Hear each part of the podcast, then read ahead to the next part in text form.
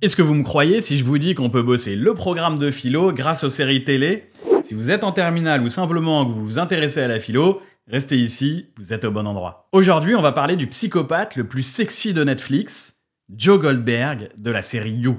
Et oui, dans cette série, Joe Goldberg incarne un tueur psychopathe qui assassine régulièrement ses petites amies, et pourtant il représente un fantasme pour de nombreuses femmes, à tel point que l'acteur qui incarne le personnage, Penn Badgley, doit parfois recadrer des fans qui lui demandent de les kidnapper, comme si elle s'adressait non pas à l'acteur, mais à Joe Goldberg, le serial killer.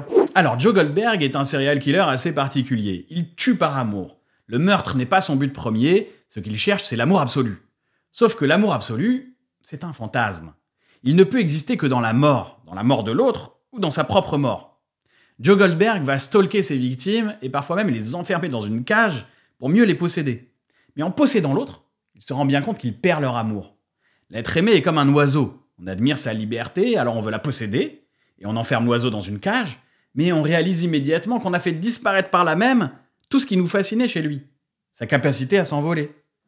Alors vous allez me dire, c'est un peu étrange quand même ce lien entre l'amour et la mort. D'ailleurs, Freud, le père de la psychanalyse, montre que ce sont deux forces qui s'opposent a priori, Eros et Thanatos, la vie et la mort. Mais en même temps, il y a un point où ces deux tendances se rejoignent. Je m'explique. L'amour le plus absolu que nous avons connu selon Freud, c'est lorsque nous étions dans le ventre maternel. Le fœtus fait un avec le corps de la mère. Il fait partie d'elle-même. La fusion est totale.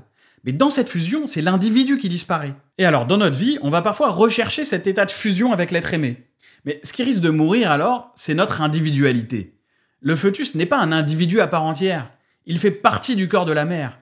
Et si je vis un amour fusionnel avec une personne, je renonce par là même à mon individualité. Donc si le but de l'amour c'est de fusionner avec l'autre, alors c'est un comportement extrêmement régressif. Le fœtus qui vit à l'intérieur du corps de sa mère n'a pas de désir propre. Il est un organe du corps maternel. Il ne désire même pas manger ou boire, il est directement nourri par cordon ombilical. C'est seulement en sortant du ventre maternel qu'il va faire l'expérience du manque et donc du désir.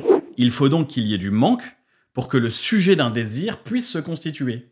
Le fœtus ne connaît pas encore le manque, il est dans la plénitude la plus totale, dans le bonheur absolu. Mais il n'est pas encore un sujet de désir, il n'est pas un individu à part entière.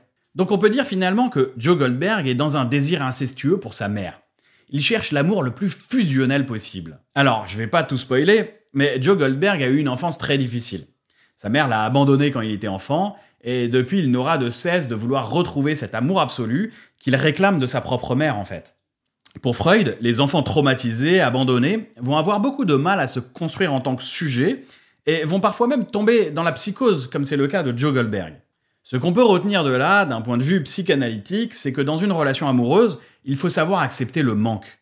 Si on cherche à fusionner avec l'autre, alors on est dans un fantasme un peu morbide. Il faut faire le deuil de l'amour maternel absolu pour pouvoir se construire comme un individu libre, sinon on risque au mieux de finir malheureux et au pire de devenir psychotique. Joe Goldberg est maladivement possessif, il ne supporte pas la frustration, et il est capable d'aller même jusqu'à tuer une copine de sa fiancée par amour pour elle. La fusion doit être totale. Il réclame un amour maternel qu'il ne pourra jamais obtenir. Voilà, alors je vous spoil pas plus la série, mais elle joue sur l'un de nos plus gros fantasmes, et c'est pour ça que Joe Goldberg reste un personnage fascinant, malgré ses crimes.